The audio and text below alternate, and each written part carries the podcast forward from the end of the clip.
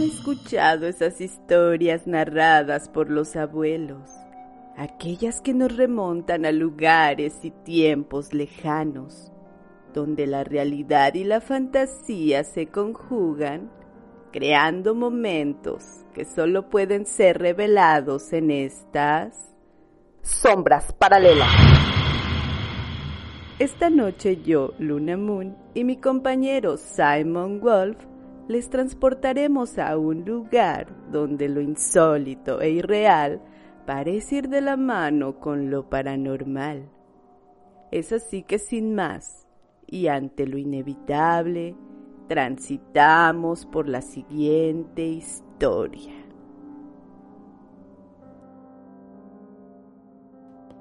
La noche olía a cempasúchil fresco y copal. El camino empinado hacia la iglesia parecía sembrado de veladoras de diferentes tamaños. Las flamas dibujaban figuras vivaces sobre el viento. Ni el fuego ni la multitud lograban disipar el frío. La sensación de caminar junto a los espíritus visitantes del inframundo penetraba la piel, impedía que los atuendos aminoraran el tiriteo general.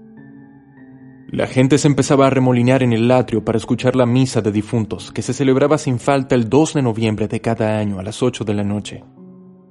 Tradición que unía a los cuatro pueblos que colindaban con aquella parroquia, encumbrada sobre lo que fuera la principal pirámide de la región siglos atrás.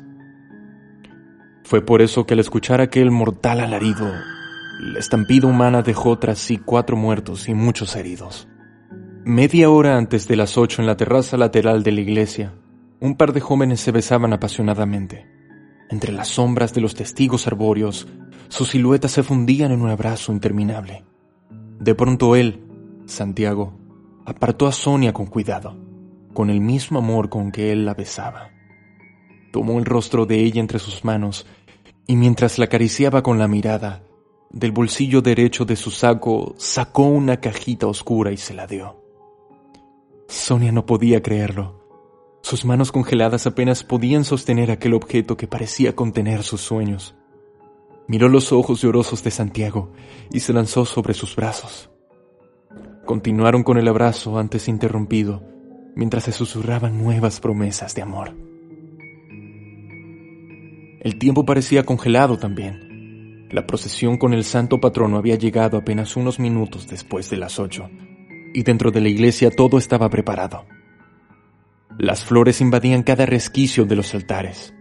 Las bancas estaban reservadas para los apellidos distinguidos de los cuatro pueblos.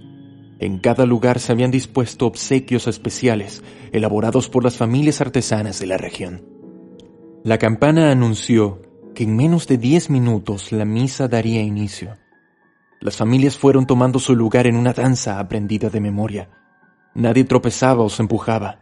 El ritmo y los movimientos era un baile perfecto. Finalmente, en la hora señalada, los monaguillos se acomodaron a ambos lados del altar. El acólito principal esperaba cerca de la puerta que conducía a la sacristía, en espera de que el padre Ernesto entrara vistiendo la túnica blanca con bordados de hilos de oro, que hacía juego con el gran crucifijo dorado que sobresalía sobre su pecho santo e inmaculado. Afuera la gente en silencio, con las cabezas descubiertas y las manos juntas frente al pecho. Miraron fijamente tratando de atisbar la entrada de su guía espiritual. A las ocho con cinco minutos se empezó a escuchar, en el interior, un sordo murmullo. Los vestidos y los trajes rozando entre sí hacían sentir la inquietud por la tardanza. En el atrio la gente se miraba entre sí. Miraban al cielo. Trataban de ver qué sucedía dentro. Pero nadie hablaba. El acólito caminó hacia la sacristía con la intención de saber qué sucedía con el sacerdote. El murmullo se había convertido en un cuchicheo que crecía lentamente. No había dado más de dos pasos cuando se quedó congelado frente a la puerta. Un grito desgarrador inundó todo aquel silencio. Del fondo de la parroquia, como un humo transparente, se fue regando un grito profundo. Se deslizó rápidamente entre las bancas, sobre los santos, por entre las flores, apagó de golpe el murmullo de la iglesia y pareció suspender la respiración general por segundos, que se hicieron eternos. El helado alarido congeló el movimiento de las llamas en las veladoras. Los árboles dejaron de susurrar. Parecía que en el mundo entero no cabía otro sonido que aquel lamento infernal, que dejó cicatrices indelebles en los corazones de quienes lo escucharon. En los meses siguientes todos trataron de olvidar el nefasto día, dejar atrás los muertos de la estampida, los heridos, la sensación de que la iglesia se derrumbaría ante el tropel de la gente que, atemorizada, corrían sin sentido en el atrio.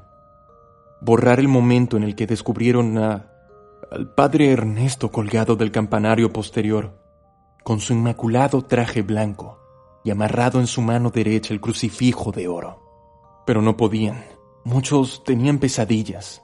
Despertaban sudando frío con la sensación de que alguien los observaba al lado de la cama. El terror se apoderaba de las calles una vez que oscurecía, especialmente después de que no lograron, bajo ningún tratamiento médico o tradicional, que Sonia dejara de gritar todos los viernes a las 8 y 5 de la noche. Ella juraba que veía al padre Ernesto caminar el sendero que bajaba de la iglesia, con el crucifijo dorado en una mano y su cabeza en la otra. No, no era una locura, no una invención, porque solo dos personas sabían que la cabeza del sacerdote se había desprendido de su cuerpo. El acólito que fue a buscarlo después de recuperar el aliento y el jefe de la policía que ayudó a bajarlo del campanario.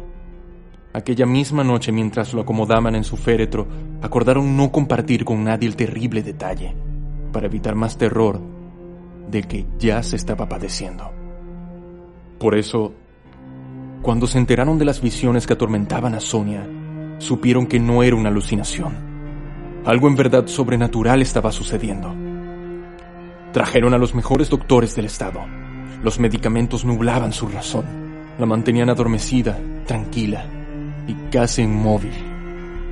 Pero semana tras semana, a las 8 de la noche con cinco minutos, de manera exacta, daba un salto de la cama o sillón y con los ojos desorbitados lanzaba nuevamente el helado alarido de aquella noche.